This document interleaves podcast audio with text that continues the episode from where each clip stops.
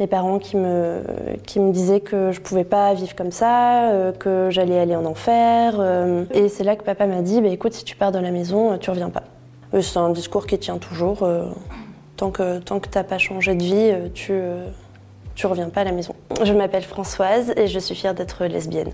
Du coup, j'ai grandi dans une famille catholique euh, intégriste. Du coup, toute ma vie était basée autour de la religion. Euh, j'ai grandi dans un pensionnat tenu par des religieuses hors contrat, euh, avec des filles, du coup, il n'y avait pas de garçons. Derrière catholique intégriste, alors moi je parle en particulier de la fraternité Saint-Pie-X. Et du coup, c'est une communauté qui est restée attachée au rite euh, romain, donc la messe en latin, euh, et un mode de vie aussi assez. euh, ben, qui reste assez très traditionnel. Il n'y a pas de, pas de relation sexuelle avant le mariage.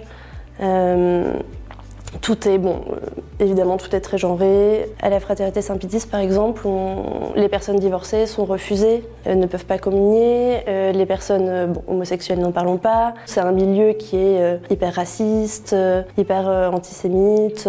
En fait, les familles font beaucoup d'enfants. Le but, c'est vraiment de repeupler. de repeupler la terre avec des petits enfants cathos et bien comme il faut. Là où je vois des comportements, enfin en tout cas qu'on est vraiment de la secte, c'est que euh, on est dans un phénomène d'entre-soi qui est énorme, où tu peux vivre complètement indépendamment du monde presque, en restant dans cette communauté. Ça régit toute notre vie. Et euh, on en vient même à. Enfin, on on ne voit plus les choses autrement que par ce prisme. Et, et c'est là où je trouve que c'est dangereux. Et le pire dans tout ça, je crois, c'est qu'ils sont euh, tellement sûrs d'être détenteurs de la vérité ultime. C'est vraiment ça le, truc le plus immonde, c'est que c'est hyper compliqué du coup de faire, euh, de leur montrer autre chose. Donc ouais, pour moi on, est sur de la bonne dérive sectaire. Après, euh, je me souviens pas euh, d'avoir été malheureuse.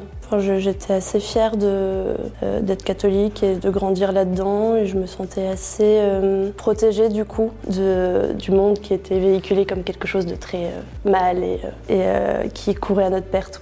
Alors moi, dans les, gros discours que j'ai eus, c'est on ne te rejette pas parce que tu es lesbienne, on te rejette pour tes choix de vie. Et bien finalement, de voir cette euh, homosexualité comme mon sacrifice, c'est c'est la, croix que je dois porter pour, euh, pour aller au, paradis.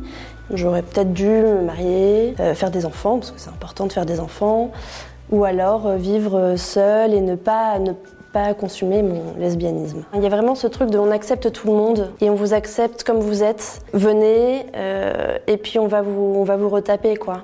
On m'a jamais parlé de thérapie de conversion. Enfin, à ce moment-là, par contre, euh, j'ai été fortement amenée à voir un prêtre.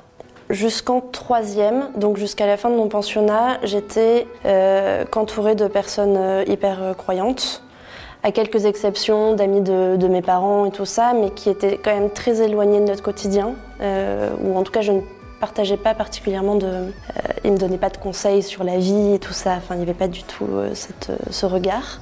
Euh, vers mes 19 ans, j'ai rencontré. Bah, je suis sortie pas mal avec un, avec ancien copain du lycée qui est gay. Et, on- du coup, il m'a amené en boîte et c'était un peu genre, mon Dieu, quel est ce monde? Et euh, du coup, j'ai rencontré une, fille à ce moment-là et j'ai fait, bon, bah, je suis peut-être pas très hétéro parce que.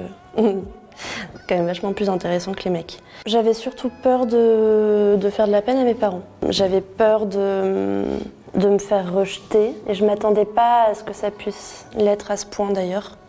En fait, j'ai eu beaucoup de mal à le dire. Euh, donc j'ai commencé en disant à papa que j'étais attirée par les femmes. Et euh, euh, il m'a dit qu'il s'en doutait un peu. C'était un moment en plus où je, sortais et c'était du coup le- les premières fois où je sortais, donc j'étais pas très souvent à la maison.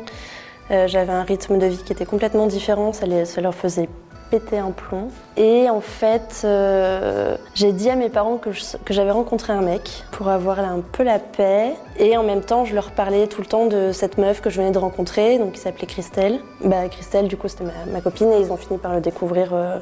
Du coup, après ça, euh, ça a été euh, les séances chez le prêtre, ça a été beaucoup de pleurs, d'incompréhension. J'ai fini par leur dire que j'arrêtais de la voir, chose que je n'ai pas faite. Et l'ambiance à la maison était juste horrible. Et euh, moi, j'avais décidé du coup de prendre un appartement à Brest, pas très loin de chez eux, mais juste pour que ça puisse être détendu, quoi. Qu'on puisse se retrouver et souffler un peu. Et c'est là que papa m'a dit, bah, écoute, si tu pars de la maison, tu reviens pas. C'est un discours qui tient toujours. tant que, tant que t'as pas changé de vie, tu, tu reviens pas à la maison. Nos relations ont un peu changé, on se retrouve à d'autres endroits, on s'appelle de temps en temps, mais je reviens pas à la maison. La réaction de mes parents a jamais été liée à un manque de. Je pense qu'ils m'aiment comme ils peuvent.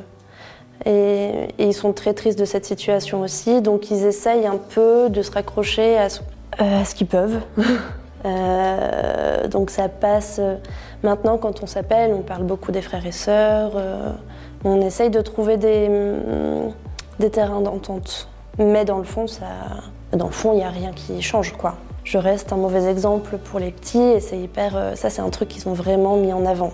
On n'est pas du tout dans la même euh, définition du bonheur. Mais ça n'a strictement rien à voir. À partir du moment où on comprend que le bonheur, du coup, n'est pas terrestre, euh, du coup, ça biaise tout. Et idem pour la notion de l'amour. En fait, la notion de l'amour, c'est aimer Dieu. Et tout, tout est porté sur, sur Dieu.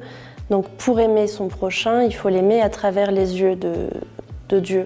Donc, pour mes parents, la meilleure preuve d'amour qu'ils puissent avoir, c'est en l'occurrence de me refuser l'entrée de la maison.